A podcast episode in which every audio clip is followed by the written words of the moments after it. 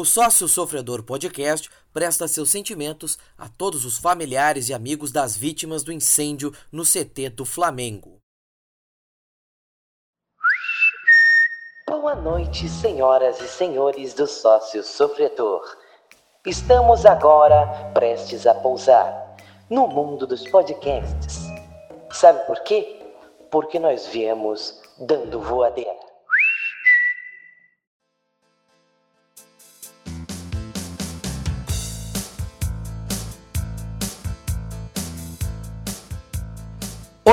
Oi, oi, pessoal que tá ouvindo Sócio Sofredor. Aqui é o arroba Maurício Cola tocando esse programinha.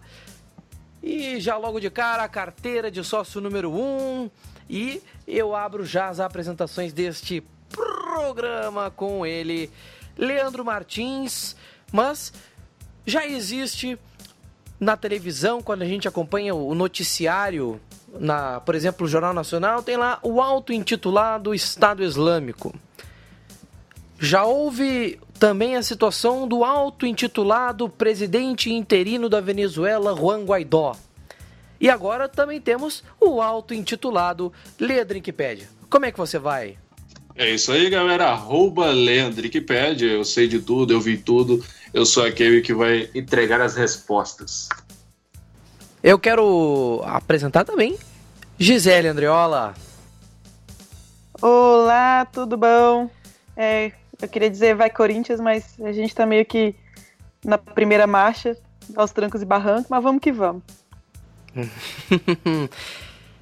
Ainda falando de apresentações, Vitor Hugo. Boa noite. Eu só queria falar que o Jean Mota tem mais gol no Paulista do que o Corinthians. Polêmica, diria Roberto Avalone.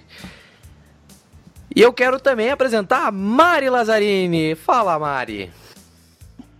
E aí, galera? É, eu não vou dizer vai Corinthians nem fudendo, mas vai Parmeira. é, aqui tem clubismo de sobra. E quem tá chegando junto com a gente também é o meu amigo Cledi Cavalcante. Solta o frevo, Cledi! Pá, pá, pá, pá, para... Não, mentira. É... Aqui é o Cledi Cavalcante, falo de Recife, sou infelizmente torcedor do esporte. É, não pensei numa entrada, mas assim, amo todos vocês. Paz mundial. Pois é, meus amigos, o sócio sofredor de hoje vai colocar lá na sua, no seu mural, na sua carteira ali, o seguinte: técnicos de futebol no Brasil. A rotatividade dessa classe que é muitas vezes motivos uh, motivo de rodas de conversa, motivos de mesas redondas na televisão, no rádio.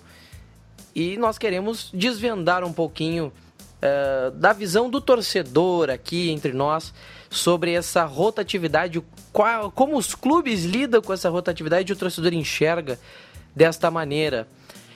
E evidentemente que a história, a realidade serão bastante tocadas aqui.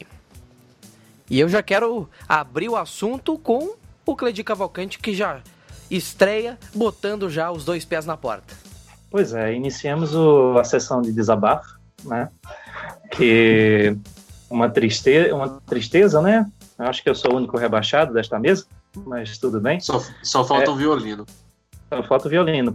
Eu tô me sentindo um daqueles violinistas do Titanic, né? É, segue o baile. Porque a decepção, né? Vou abrir o coração aqui para vocês, né? Espero que não se importem, né? É, peguem, um, um chá, um café, que eu vou começar.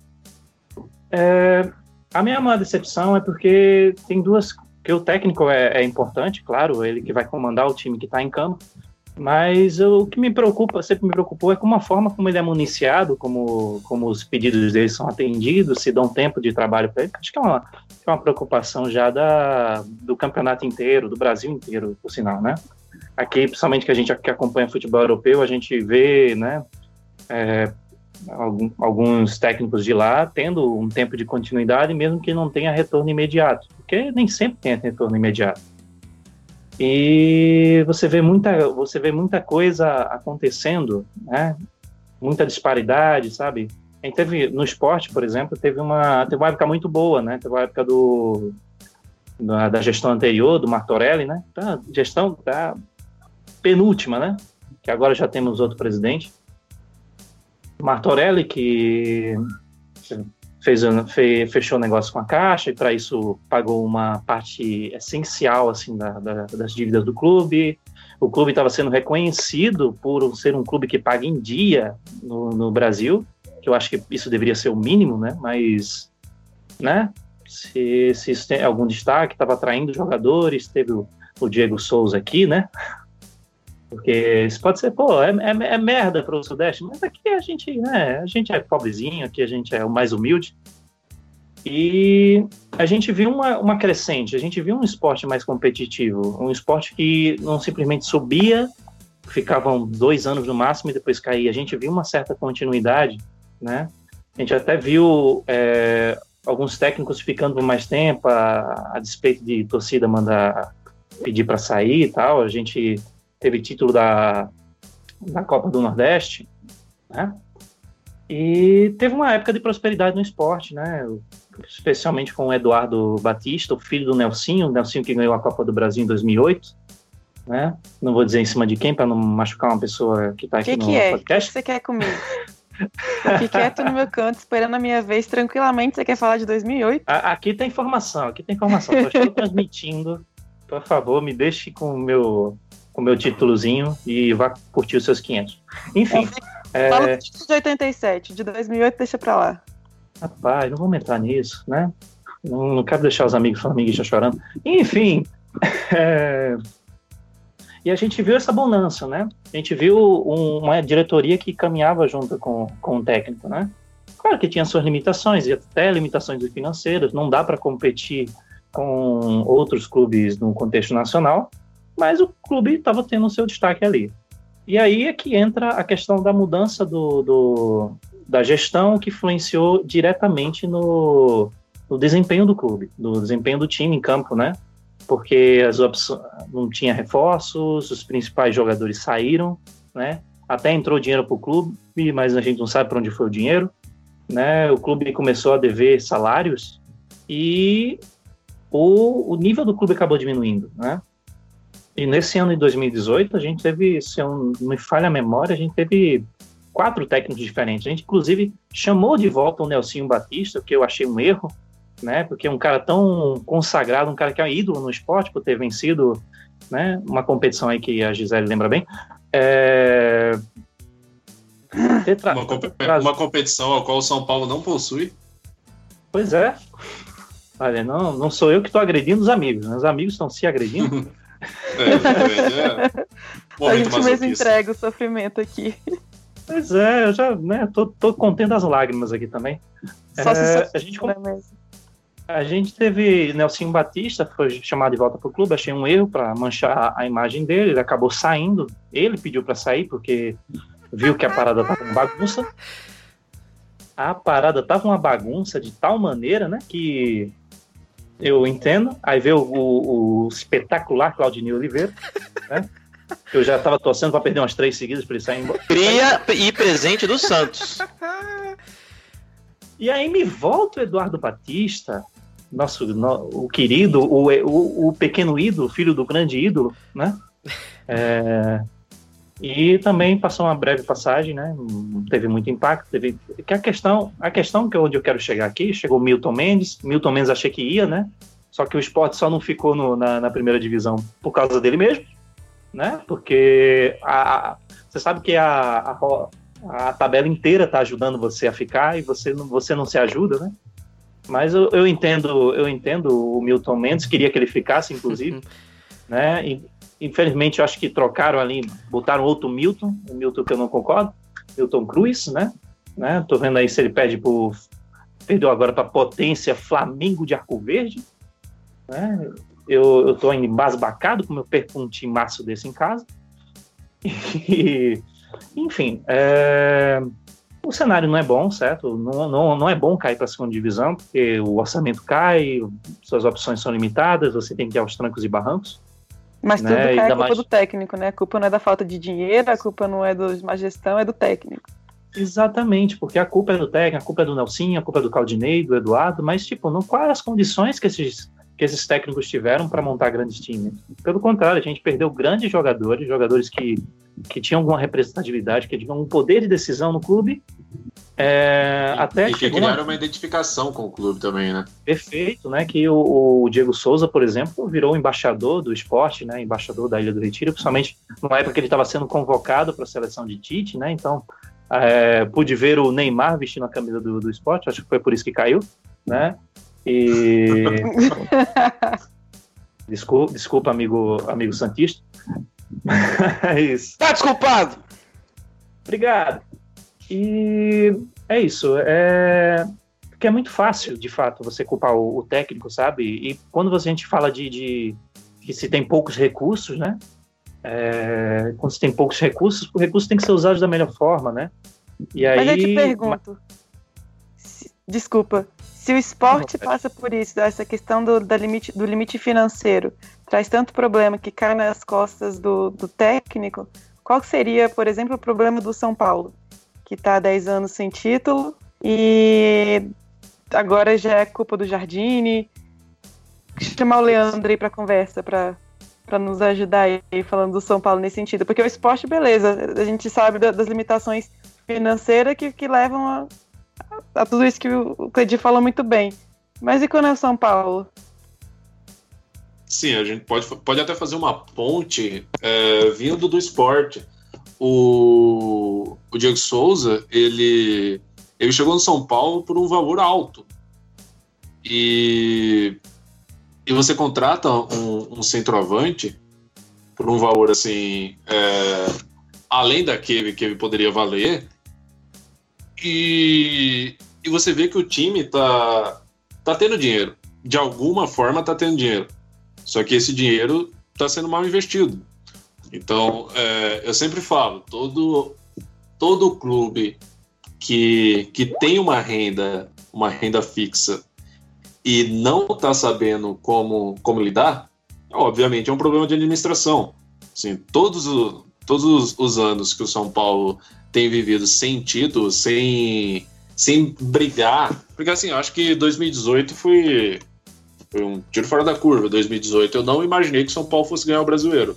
2018 eu imaginei que o São Paulo poderia brigar e ir para a Libertadores. Era tudo que eu queria. O São Paulo chegou a liderar o campeonato durante um tempo, mas é aquela história. A gente, como torcedor, a gente vê. é, vai faltar perna. A gente vê o elenco, ele é limitado. Falta peças, faltam peças em determinadas posições e alguns jogadores já têm uma idade avançada, então eles não vão aguentar o ritmo. É, eu acredito que o São Paulo de agora ele esteja melhor, é, se tratando de elenco, do que o de 2018. O de 2019 tem condições de fazer algo melhor. Só que aí em 2019 já começou com, com todo esse problema e Libertadores. Assim, eu acho que se tivesse é, um início que desse um pouco mais de tempo para trabalhar, para fazer esse time jogar, jogar junto, poderia funcionar melhor. Porque, como já foi dito, a gente vai acabar vendo que tudo sobra para o técnico. Tudo que E acontece sobra justamente essa campanha que você fala aí de, de 2018, que vamos dizer que bateu na trave em algum em questão de expectativa que criou-se depois de um primeiro Ah, turno teve, tão bom. teve uma briga, teve uma briga para ver quem ficava fora da Libertadores.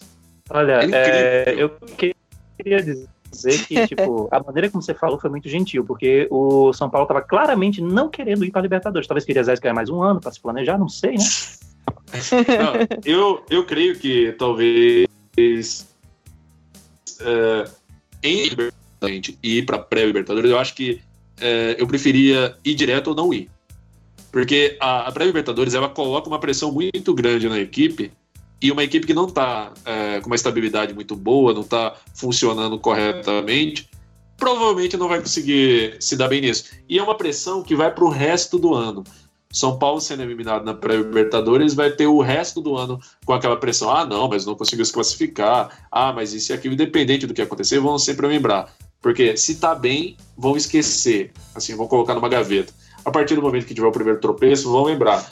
E, e essas trocas, conse- é, consequentemente, afetam essas trocas de técnico.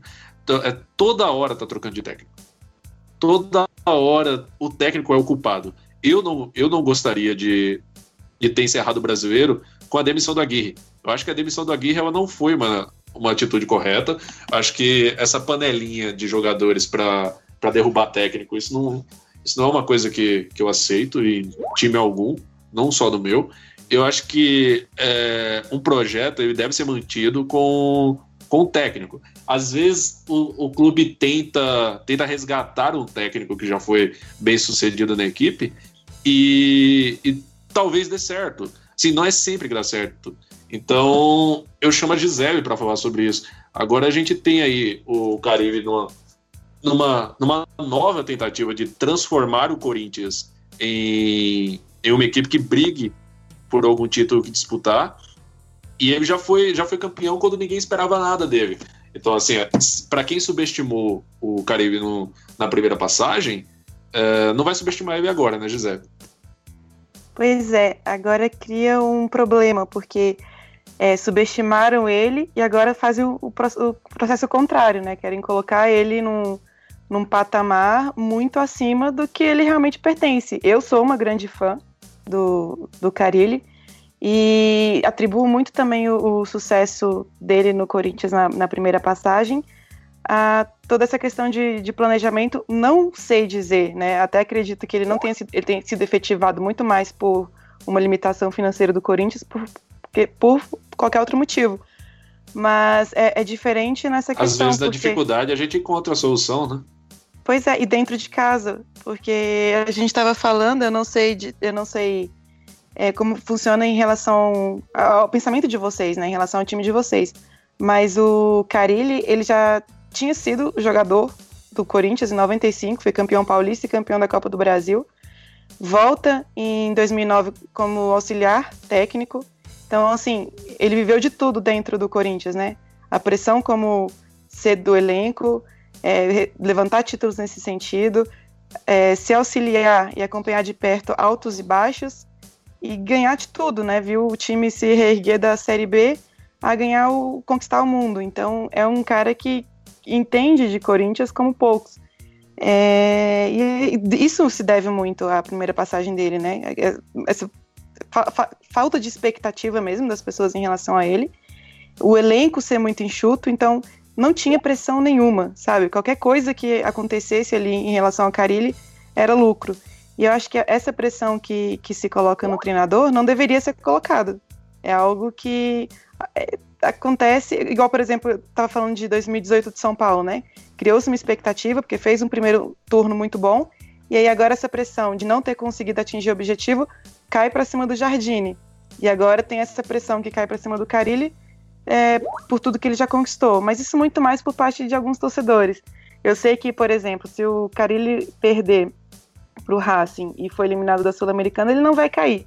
Por quê? Porque tem uma identificação, porque sabe jogar jogo grande, porque tem é, a paciência da torcida, já tem uns corneteiros por aí por ali, mas ninguém tá pedindo a cabeça do Carilli, né? Corneta ele porque coloca uma zaga errada, enfim, mas ninguém pede.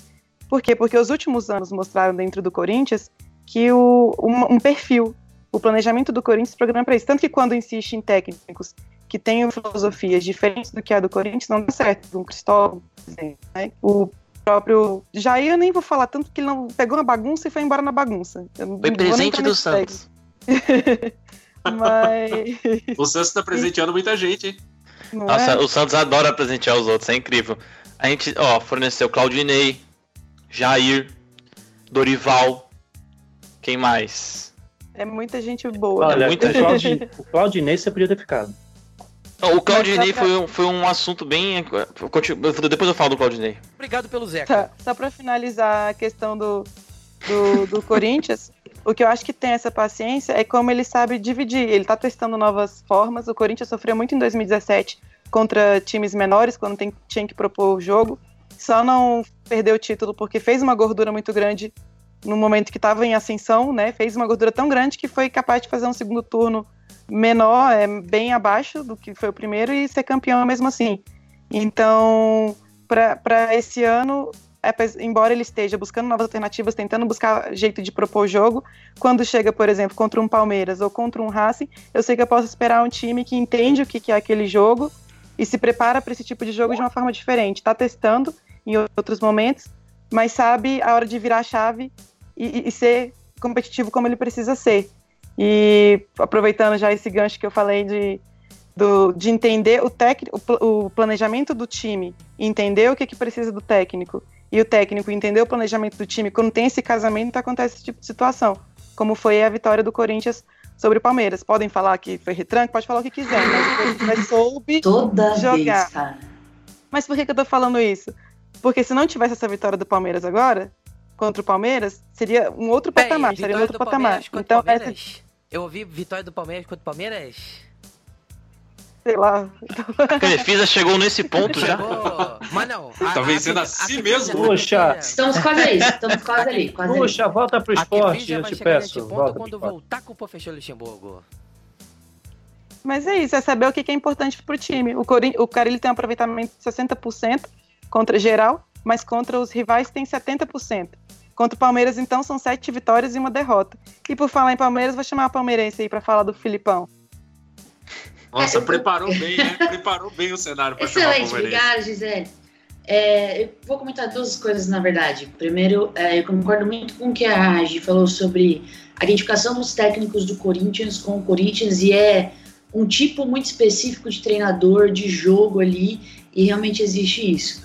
É, eu acho que nesse caso a volta do Carilli é, faz sentido, se você for pensar. Mas até o Cleidi falou disso antes também, em relação a técnicos que voltam dentro de um espaço de tempo pequeno, é, é, é bem complicado. É, eu falo pelo Palmeiras, né? Em 2016 o Cuca sai campeão brasileiro, volta em 2017 depois, enfim, do Eduardo Batista ter todos os problemas que teve. É, eu, eu não- assim, pessoalmente, não sou uma pessoa crítica ao trabalho que o Eduardo Batista fez no Palmeiras, mas naquele momento, enfim.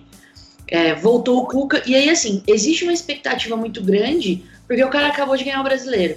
E aí a torcida, a imprensa, todo mundo faz uma, uma pressão ali que o cara não aguenta. E a culpa sempre cai no técnico, e aí o Cuca acaba saindo é, precocemente, sem ter muito tempo. É, acho que nem ele não tinha nem muita vontade também, enfim. É, então eu não concordo muito com esse negócio do técnico voltar é, num período curto a treinar o mesmo clube. É, e eu acho que o cara ele tá com essa expectativa agora. E é uma coisa que, tudo bem, agora teve a vitória com o Palmeiras e pode ser que é, num espaço curto de tempo, aí no próximo jogo não aconteça, mas assim, a cobrança em cima do Carilli por um 2017 vem, vem forte e pode prejudicar muito mais do que ajudar. É, e aí, falando do que os meninos falaram, né? O, o Lei falou: é, tudo no Brasil é culpa do técnico, e faz sentido. É, o- os meninos estavam citando, né, o esporte pouco dinheiro, não tinha muito investimento, aconteceu o problema técnico. O São Paulo tem dinheiro, o problema talvez seja como o investimento foi feito, o time não vinga, técnico. Palmeiras tem dinheiro, compra o time mais técnico do Brasil, não rola 2017, técnico. Metade de 2018, técnico. Então, assim, acho que acaba passando muita coisa ali. Problema de gestão, problema, enfim, é, de extra-campo e tudo acaba caindo no técnico. E é, é um desserviço para o futebol brasileiro que acontece. É, os caras precisam de tempo realmente para trabalhar. Não, não tem jeito. O problema, assim, na, é, o problema com relação à, à profissão de técnico de futebol, Vitor, ela tem, ela tem parecido ser, ser uma das profissões mais, mais difíceis do Brasil, né? Assim, como brasileiros, é, estamos aí no mercado de trabalho, é, a gente percebe que, que ser técnico do Brasil é algo que não te dá segurança alguma. Você não sabe se hoje vai ter um emprego e semana que vem vai estar trabalhando. Isso é verdade. A continuidade aqui, é, assim, é, é também difícil falar porque também acho que muitas vezes os técnicos não se ajudam aqui no Brasil. É, eu vou dar um exemplo, no caso, um, um exemplo, acho que foi ano passado, se eu não me engano, citar o Jorginho, que tinha assumido o Ceará, depois de acho que ter ficado uns seis meses parado. Acho que ele fez um jogo pelo Ceará, o Vasco estalou o dedo, ele deixou o clube na mão e foi pro Vasco acho que um jogo depois do Ceará, de fazer um jogo pelo Ceará. Com o Guto Ferreira em 2017, ele estava no Bahia e ele Também. foi pro Internacional Também. e foi demitido logo depois, assim, no final, antes do final do campeonato, antes mesmo do Inter confirmar o acesso, Pra ter uma ideia, só pra comparar. Não, o é, Jair é- Ventura. O Jair Ventura mal bem no Botafogo tal. Tem aquela identificação que a gente tá falando. Aí, de repente, vem o Santos, ele vai, abandona aquilo e vai para outro time. Aí não dá certo, não tem aquele casamento, é mandado embora e, e, se queima. e assim, já falando, pegando o gancho pra falar do Santos, o Santos é um time que é, conhecido por ter é, ótimos jogadores da base, valorizar, mas o Santos também dá muita oportunidade para técnico novo. O Santos, ele foi o primeiro clube grande do Wagner Mancini, do Galo, do, do próprio Dorival, do próprio Jair Ventura, desculpa o Botafoguense, mas foi o primeiro time grande. E, e de um certo modo, isso fez bem pro Santos, a maioria das vezes, tirando o caso do Jair Ventura, até porque eu gostei quando contrataram ele e pedi pelo amor de Deus para tirarem ele depois. Mas é porque é, é- é aquilo que a Gisele falou, é, é falta de identificação com o clube. Ele chegou, eu achei que ele poderia se adaptar ao Santos e ele quis transformar o Santos no Botafogo, mas o Santos não, nunca vai ser o Botafogo. É, o Santos não tinha peças parecidas e ele perigou a, a afundar o Santos no ano passado e, e a gente deu de presente pro Corinthians porque a gente tentou afundar o Corinthians, mas deu errado também. Foi na E- trave. Não, foi quase, foi quase. Ele tentou afundar o Santos, não conseguiu, quase levou o Corinthians. E o que levou o Santos a esse ano trazer um, um incrível carequinha mágico. Mas eu queria E- deixar claro que a, a torcida corintiana tem a consciência que a gestão de 2018 foi uma bagunça. Ninguém queria que o Jair continuasse, mas também ninguém coloca o, o segundo turno, o pífio, no colo dele, né? A gente tem essa consciência do que fizeram uma varredura lá e tal. Talvez o segundo turno tenha sido uma consequência do primeiro. Sim. Exatamente. O... E outra também. É, eu essa a gente sempre tem aquela história de quando chega um treinador novo a gente começa a comparar não mas esse treinador ele não tem estilo do clube não sei o que e quando o Corinthians quando o Corinthians contratou o Jair todo mundo falou não mas agora ele tá no lugar certo. Que o futebol do Corinthians é aquele futebol reativo que marca e não sei o que ele estava acostumado a fazer no Botafogo. Não o problema era o Jair. O primeiro que eu acho que ele era prepotente ele fez um trabalho no Botafogo muito bom, fez, mas é, no Santos, no- ele começou bem no Santos, mas decaiu muito justamente por ter problemas, por é, os insiders falavam que ele agia um tom acima dos jogadores, assim, não em questão de autoridade, mas em questão de achar que sabia mais do que alguns algumas pessoas ali ao redor. E, ele poderia até saber, mas é aquilo de querer demonstrar que ele sabia mais. E, e quando ele foi pro Corinthians, todo mundo falou, não, vai dar certo, não, não deu. E, e é, é mais um ponto negativo para os técnicos, principalmente essa nova geração, que ano passado foi. Todo mundo falou, não, a nova geração vai tomar conta. Aconteceu o que aconteceu com o Roger no Palmeiras, que ele fez um bom trabalho no Grêmio, mas não foi tão bem assim no Atlético, que foi muito pior no Palmeiras. É, o- antes Mas no Palmeiras dele- ele não tava tão ruim assim. Ele tava Então- fazendo a melhor campanha da Libertadores. Eu, eu É não que o- acho que o é que o problema do- Palmeiras, de forma Então, o problema dele foi o controle do elenco. E ele e não. ele não tinha o tempo que ele precisava, porque o Palmeiras tinha que ganhar para ontem com o melhor elenco do Brasil. E ele, o, o, o tipo de jogo que ele pensa, ele demora um pouco mais para o jogador brasileiro entender o que ele queria, ele não teve esse tempo. E aí veio o Filipão e, enfim, acabou. Ele não teve esse tempo tempo. recorde. Ele não Então, teve mas aí. de um clube que tava com um investimento muito alto e precisando entregar uma resposta, principalmente depois de 2017 ter Sim, tinha uma puta ansiedade em cima do, do trabalho dele, do, das vitórias e dos títulos, enfim. Então, mas a- foi só dele, né? até quando. é, eu vou tocar num assunto delicado. Até quando, depois do que? Podem discordar, claramente. Depois do que o São Paulo demonstrou que ele fez no Santos em quatro jogos. Eu tô escolhendo o jogo do Ituano porque o jogo do Ituano foi um, um ponto fora da curva. Foram quatro erros individuais. e quatro gols do Ituano que mataram o time. Isso aí, ponto. Até que ponto a gente vai justificar o fracasso de um treinador do Brasil dizendo que ele não teve tempo para trabalhar, sendo o que o São Paulo fez com esse elenco do Santos, que é fraco e ainda é fraco, e a proposta de jogo que ele que ele, ele transformou o Santos no ano passado para esse, que se alguém se lá fora é, vem que o Santos não foi nem para Libertadores, acho que ficou em décimo, décimo primeiro, e esse ano o, o São Paulo está fazendo o time jogar muito melhor. É, até que ponto a gente pode questionar o Roger e falar assim, ele tem uma filosofia que não teve tempo suficiente para ficar no Palmeiras. Ele ficou o quê? Seis meses no Palmeiras? Ah, Eu não lembro, Mário. É, o, o, que acontece, o que acontece entre São Paulo e Santos é um ponto fora da curva. Não é Não, a não, regra. Eu, eu entendo também, mas assim, até quando a gente vai poder justificar que um treinador aqui no Brasil. é, o Roger ele teve tempo no Atlético, ele teve tempo no Palmeiras. E em nenhum dos dois lugares ele conseguiu implementar a mentalidade dele. O Carille, é, eu já vi o Corinthians, eu, eu vi poucos jogos, acho que dois jogos do Corinthians esse ano.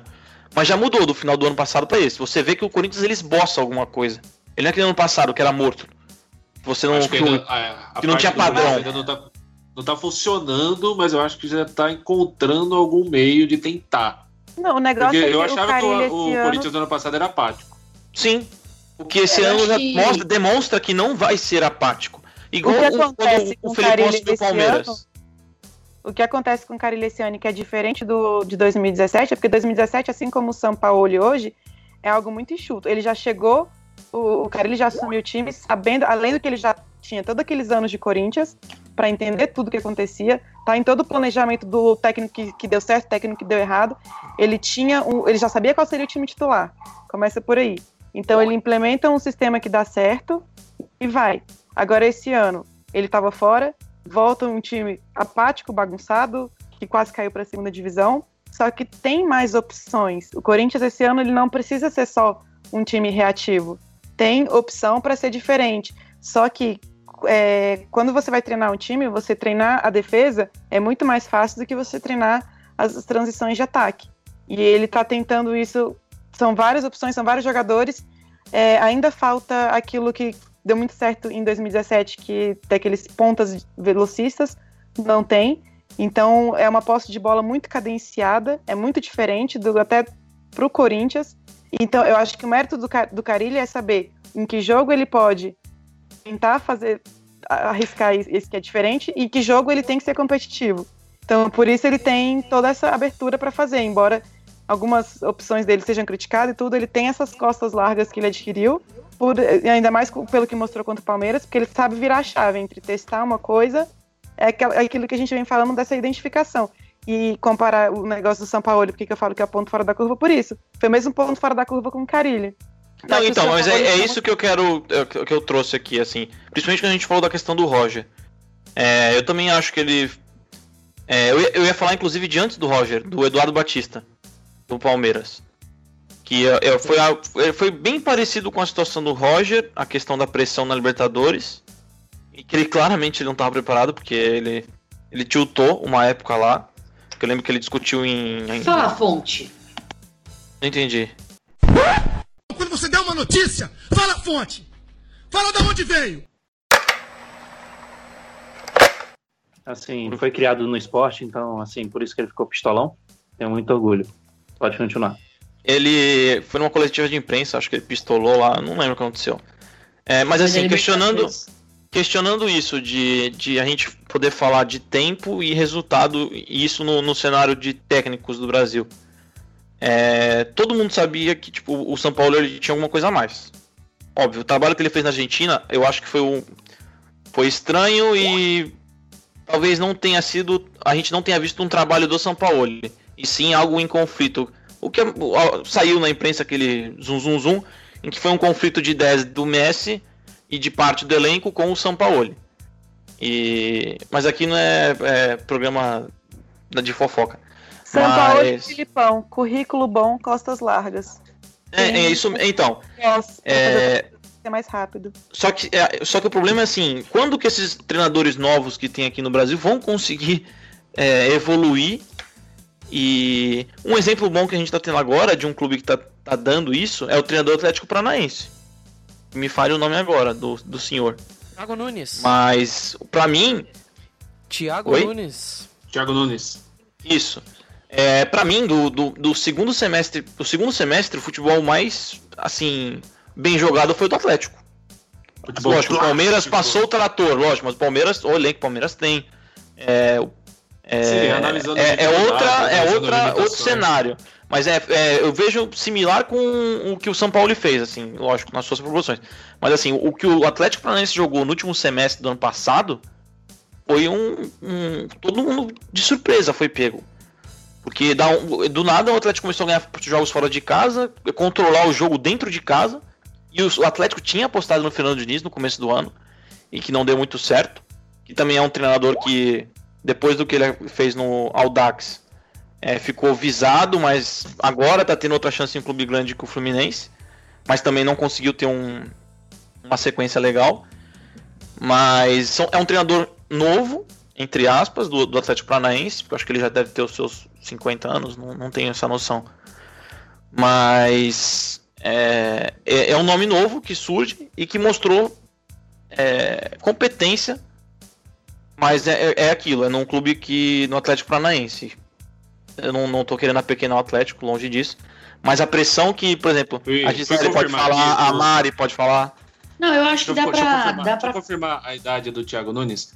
Thiago Nunes tem 38 anos. Nossa senhora, então é, é, retiro aqui o que eu disse. É um treinador novo.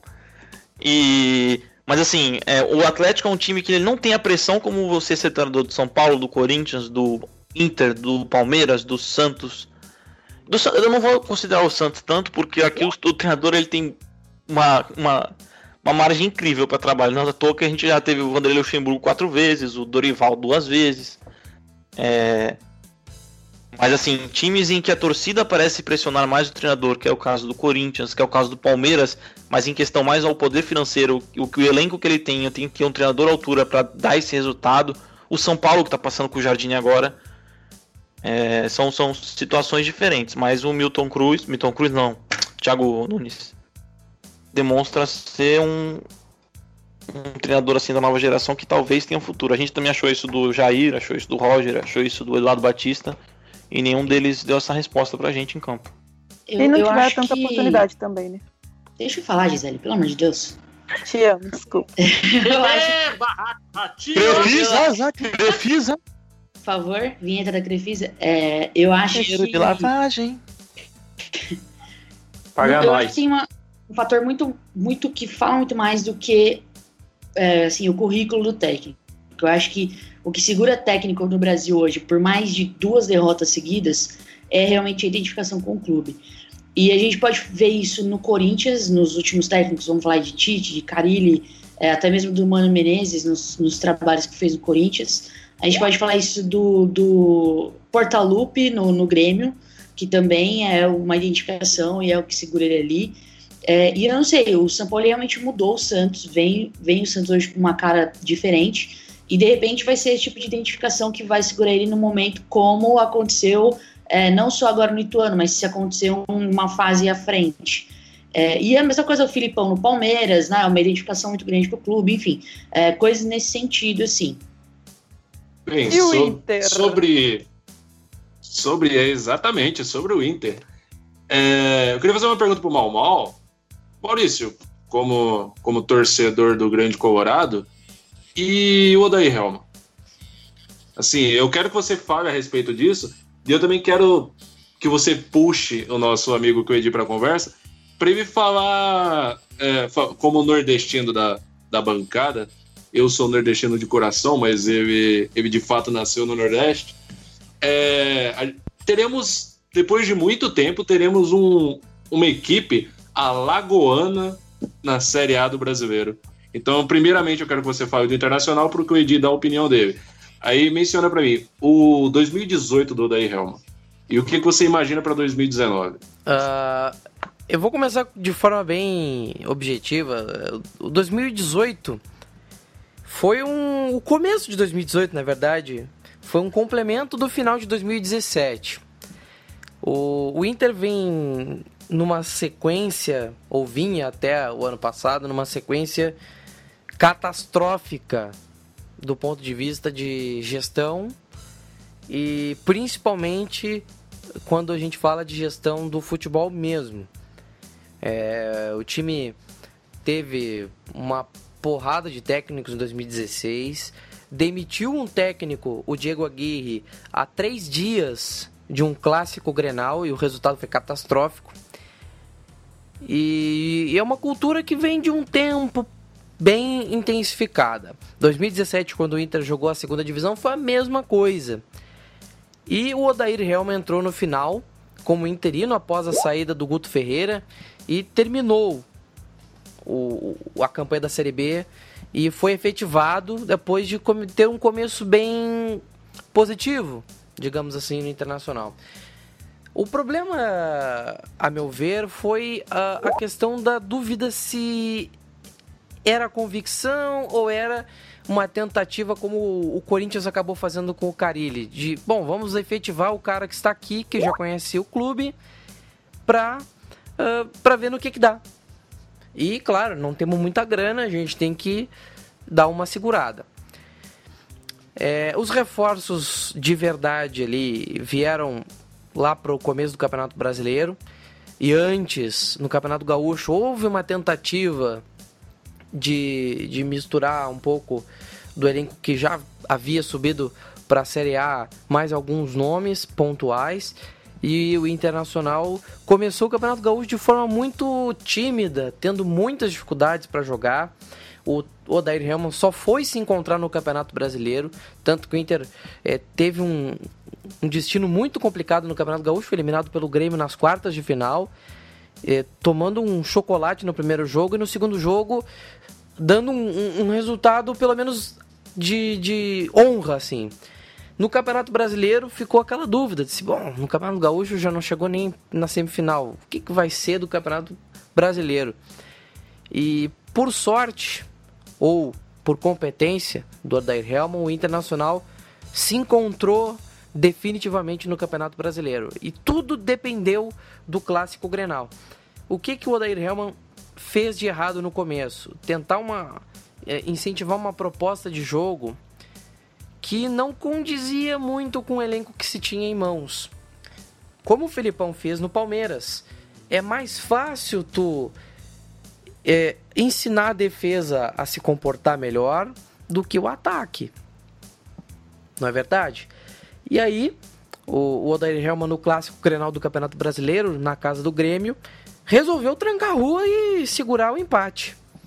Tentou fortalecer a defesa, até porque qualquer resultado que fosse uh, zero ponto naquele jogo, ele teria sido demitido. O, o grande ponto de virada do Oder Helman foi esse clássico Grenal, em que ele encontrou primeiro a fórmula de segurança para a defesa.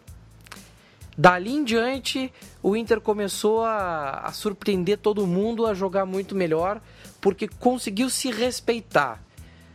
Não tentou se criar alguma coisa uh, totalmente descaracterizada, montou um esquema de jogo e botou os jogadores certos e firmou uma campanha bastante sólida no primeiro turno em especial. No segundo turno, o time teve muitos problemas de lesão, o time teve muitos problemas físicos, porque faltou elenco para batalhar até o final, faltou muito é, peça de reposição. E o Odair Helman teve dificuldades para lidar com isso. Então ele acabou tendo de ser mais conservador ainda. Tanto que evitou de escolher jogadores é, da categoria de base para jogar em alguns momentos por conta da dificuldade. A torcida do Internacional também não tem a menor paciência com o garoto da base. Porque é o 8 ou 80. O que eles esperam é o Alexandre Pato.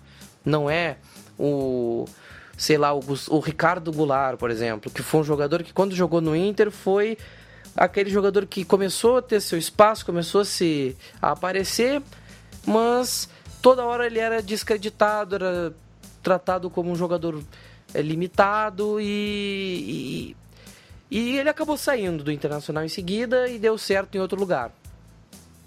E isso foi um, uma parte do ciclo vicioso.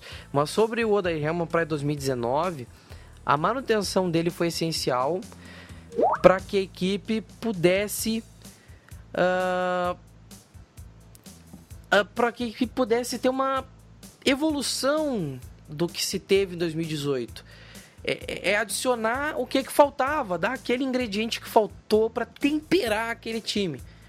O, o, início do Inter no Gauchão 2019 não foi bom, mas nos últimos dois jogos já dá para ver que pelo menos alguns dos reforços que chegaram já podem se adequar ao time titular, já podem acrescentar ao time titular.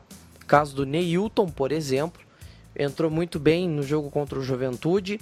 O Odair Helman colocou ali um meio-campo é, com o Nico Lopes, com o Neilton, com o Potker e depois o Pedro Lucas entrou no lugar do Santiago Trellis e entrou rasgando.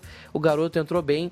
Então, o ataque do, do Internacional foi melhorando pouco a pouco nesse, nessas últimas semanas do Campeonato Gaúcho.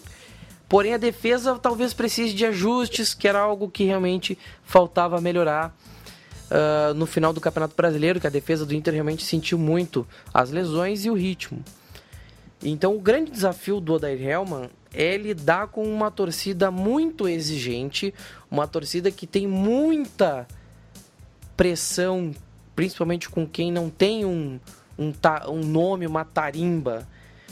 Uma torcida que, ao mesmo tempo que cobra muito a, a, a colocação, o aproveitamento da categoria de base, é uma torcida que também não tem paciência com os jogadores da categoria de base. É muito difícil lidar com todos esses extremos e um técnico que conhece o grupo, que tem a confiança do grupo é essencial e eu acho que essa é, é a grande vantagem do Odair Helma. O problema é quem está em cima dele, é a, é a parte de gestão. É a única coisa que eu vejo que pode atrapalhar o trabalho do Odair Helma. Uma gestão que talvez interfira em alguma parte do trabalho, seja fora eh, na questão dos treinamentos ou seja dentro de campo. De resto, eu vejo ele sendo um técnico com capacidade para trabalhar com paciência, para evoluir com paciência. E dentro dessa questão de paciência, quem precisará de paciência é o CSA, já que vem é, da segunda divisão, vem de um nível muito diferente. E a mesma coisa serve, serve para o Fortaleza do Rogério Ceni já que se na Série B a exigência era uma, na Série A será outra. Cledi Cavalcante. E a turma do Nordeste? Olha, aqui, aqui estou eu falando da terra da chuteira preta, né? É... Meus amigos, seguinte, é... existe uma, uma coisa engraçada que acontece no meu, no meu estado natal, lá na Terra da Lagoa, também conhecido como Caribe brasileiro, é que existe uma rivalidade muito forte entre CSA e o CRB, né? o Centro Esportivo Alagoano e o Clube de Regatas Brasil. E o mais engraçado é que até um, até um dia desse, por assim dizer, o CSA não tinha nem divisão, né? Não não estava lá por baixo, estava lá perdido, né? E acumulou acessos consecutivos até culminar na, na primeira divisão, coisa que o seu rival estava tentando e por muitas vezes foi o porteiro, né, da, da Série B e não conseguiu acesso. Isso é muito engraçado, é, o clima de rivalidade está interessante e é muito bom, particularmente falando, de ver o CSA na primeira divisão, né, porque é um time que, que fez isso por seus próprios méritos, né, fruto de gestão, uma gestão muito boa por lá, que é um, é um estudo de caso, inclusive, aqui no Nordeste, para quem gosta de gestão esportiva. Recomendo maiores leituras sobre o assunto. E tá aí o desafio. Tá aí o desafio para eles, né? Claro que, naturalmente, quem, quem, quem chega da segunda divisão, né, somente não tendo um, uma experiência na, na elite nacional, vai precisar de uma. Vai precisar de uma. Né, o objetivo principal, melhor dizendo, é não cair. Né? Mas acredito que o, o, o, CSA pode fazer um bom campeonato sim. Ele que tem o, o, o craque, o mito, o gênio incompreendido Neto Berola, né? Mas isso aqui é assunto para outro podcast, inclusive gravo um especial de quatro horas sobre esse jogador maravilhoso. E é, mas foram vice-campeões, né? Então ainda teve um outro time nordestino acima que é a equipe do Fortaleza, né? comandado pelo Rogério Ceni, né? Rogério Ceni dando seus primeiros passos como treinador talvez tenha sido um pouco cedo para ter assumido a, a, a, pressão que é que é a equipe do São Paulo, né? Por mais que ele seja ídolo, né? E tem, esse, tem essa questão do ídolo quando é posto à prova. Mas aí no Fortaleza ele teve tempo para trabalhar, tempo para ter tranquilidade e conseguiu não só acesso como um título da, da tá, o Nordeste está em alegria, né? E não só isso, né? O Rogério Ceni com com São Paulo eles não chamaram o, o Rogério Ceni acreditando mesmo no trabalho do Rogério Ceni, foi para acalmar a torcida, colocando o ídolo Exato. ali, aquele problema de gestão.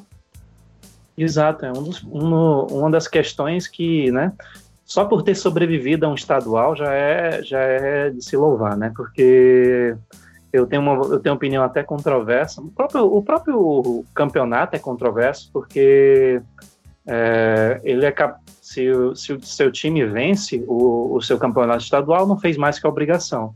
Mas se ele perde, é, cabeças acabam rolando, né? nem todo nem todo clube, nem toda gestão tem essa paciência, especialmente aqui no Nordeste, né? Que é, existe até um certo coronelismo, né, se assim a gente pode dizer, nas gestões por aqui por cima, né?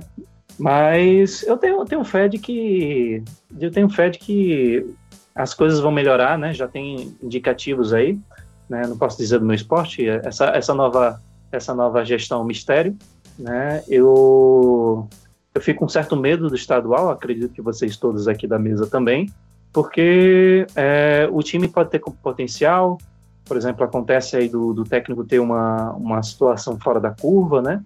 Começar a ter uma identificação na torcida, como a Mari comentou, e mesmo assim, se ele não traz resultados assim tão imediatos, se ele não, se ele não consegue imprimir o seu ritmo, porque técnico cada um precisa do seu tempo, né? O São Paulo precisou de alguns jogos, né? Alguns precisam de alguns meses, né? Se você for, se você for olhar para fora, né? Teve técnicos que sei lá, precisam de 3, 4, 5, 6 anos, que aqui seria um absurdo, para poder é, trilhar o caminho das vitórias, né? E... Um bom exemplo desse de fora é o Klopp, né, do, do Liverpool, que tá na, na quarta temporada e não ganhou nada, mas é ídolo, tem identificação e etc. Identificação total. E você olhar outros exemplos, o Pochettino também está firme e forte, apesar de não ter trazido nenhum resultado ainda você voltar no tempo, você vê que o, o Alex Ferguson ele levou seis anos para ganhar o seu primeiro título. Então, uma coisa que aqui no Brasil parece ainda ser impensado, você, né? Não tem essa cultura de se esperar tanto tempo, né? É, Sir Alex Ferguson, né? É, desculpa, né? Eu, eu, ouvi no ponto eletrônico aqui. É, desculpa, diretor. Em ponto eletrônico, Enfim, este programa é, é muito chique. Pois é, é o ponto eletrônico vindo com um taser, assim, dá, uma, dá um choque assim, na gente. Pronto, desculpa. É...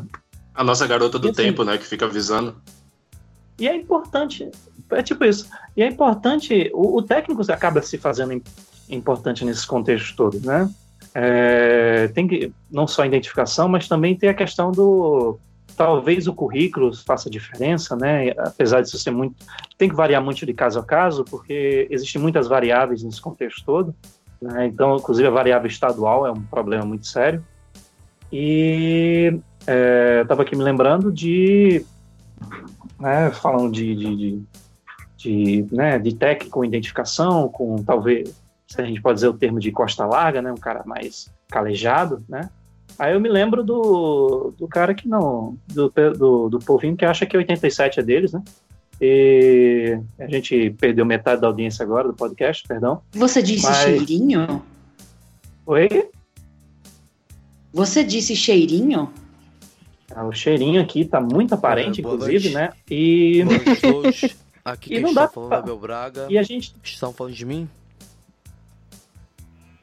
Uh, Quase isso, querido, quase isso. Segura as pontas aí. Estamos falando sobre cabeças vão rolar.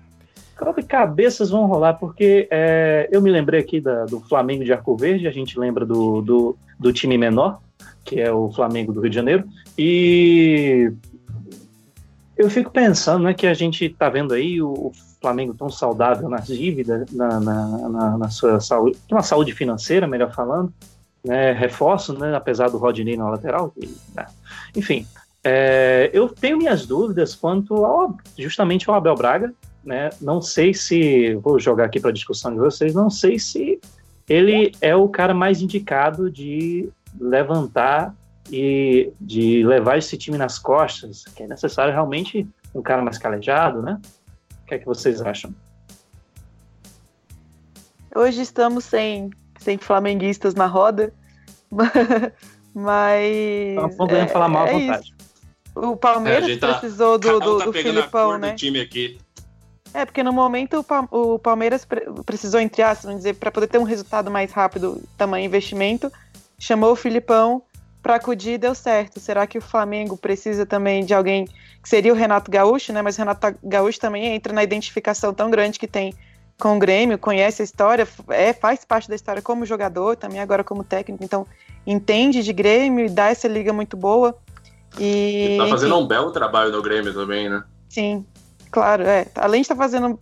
E eu acho que muito é consequência disso, né? Da identificação e também do respeito, porque ele já teve a oportunidade de duas vezes ir para o Flamengo para ganhar mais, para ser um clube que daria essas costas largas para ele e que teria essa troca, né? E ele ficou ali com essa identificação do, do, do, do Grêmio. Acho que falta isso para o Flamengo hoje. Não sei se o Abel vai conseguir isso. Talvez sim, né? É uma incógnita, mas falta esse técnico com essa identificação tão grande e que tenha as costas largas que eu digo, não necessariamente alguém que tenha um currículo brilhante, mas dentro do, do clube mesmo, que tenha essa identificação com a cultura do, do, do, time, que tenha o elenco na mão, que tenha tudo isso e que a gestão tenha paciência. Apesar do grande investimento, não obrigatoriamente tem que vencer tudo. É isso aí. E Maurício? Maurício, parece que a gente chegou no fim, é, né? Leandro Martins, chegamos no final. O sócio sofredor número 3. E você pode seguir o podcast no Twitter, arroba Sofredor Sócio. Você nos ouve pelo Anchor, anchor.fm barra Sofredor Sócio. E lá você pode é, conferir em qual dos agregadores de podcast favorito, uh, seu agregador de podcast favorito, está disponível o nosso podcast. Mas você não se perde nesses arrobas. Lá, arroba Sofredor Sócio no Twitter você nos segue e não perde nenhum detalhe dos nossos podcasts. O Leandro Martins, aproveitando, repita aí sua arroba para o pessoal te seguir e não se perder. Bem, primeiramente o sofredor sócio nas redes sociais, você encontra a gente e vai poder mandar uma mensagem, reclamação, poder dar uma opinião sobre o nosso programa. E eu sou arroba Leandricpédia e lembre-se, a humildade vem antes da glória. Cledi Cavalcante, que está estreando entre nós. Queria saber de você qual é a sua arroba para o pessoal te seguir. Queridos, é uma satisfação inenarrável estar aqui com vocês. É, obrigado pelo convite. Espero ser convidado mais vezes, se a audiência não tiver caído. É, meu arroba é, é arroba Cavalcante, que você pode encontrar no Instagram, no Twitter, e também aproveito para divulgar um projeto pessoal arroba Somos Entrelinhas, um projeto que eu estou iniciando sobre gestão e marketing esportivo. Né? A gente coloca alguns insights, especialmente do que está acontecendo na região Nordeste. Né?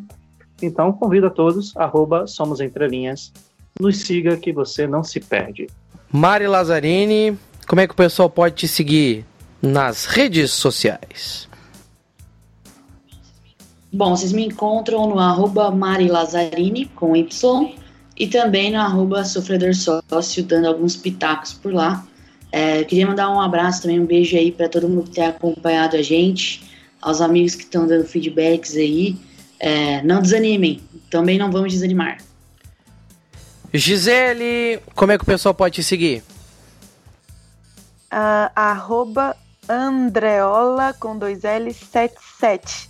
Também queria agradecer todo mundo que acompanha e dizer que a gente tem ideia de trazer o pessoal também para participar aqui, porque nem todos os clubes são representados eh, por nós, né? Então a gente gostaria de fazer programas e chamar a galera que torce para o Grêmio, Fluminense, Vasco, enfim, o pessoal que não se sente muito representado aqui, vem se auto-representar.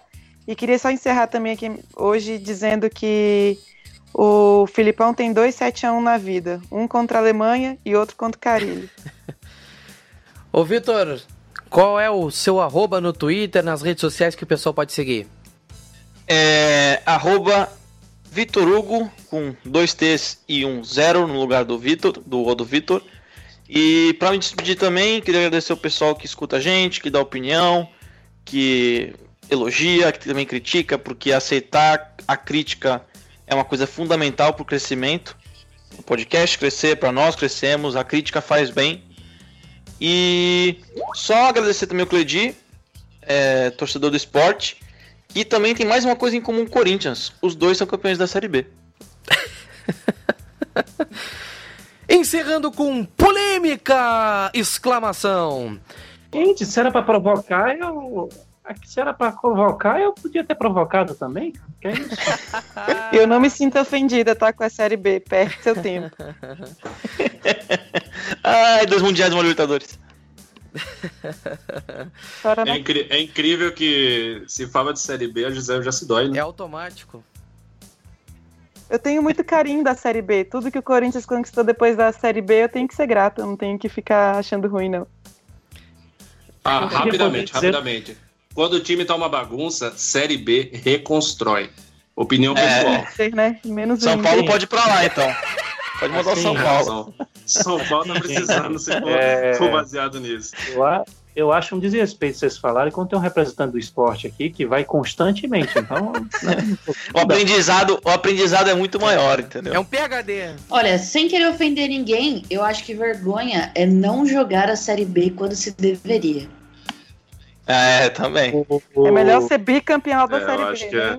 Palmeiras. Acho que é um consenso agora. Sim, mas eu acho realmente, Zé. acho É melhor unimos ser em- bi da Série B do que não jogar e prejudicar Não, eu outros times também, eu menores. também. enfim. Caiu, velho. Caiu, vai lá e paga. nos unimos. É, Agora sim, gente. Aqui é o arroba Maurício Cola. Você segue o Sócio Sofredor em todas as redes sociais. Arroba Sofredor Sócio. É isso aí. Você também coloca lá o seu número na sua carteira de sócio para nos seguir. Muito obrigado por nos ouvir. O Sócio Sofredor volta muito em breve. Esperamos que logo. Tchau!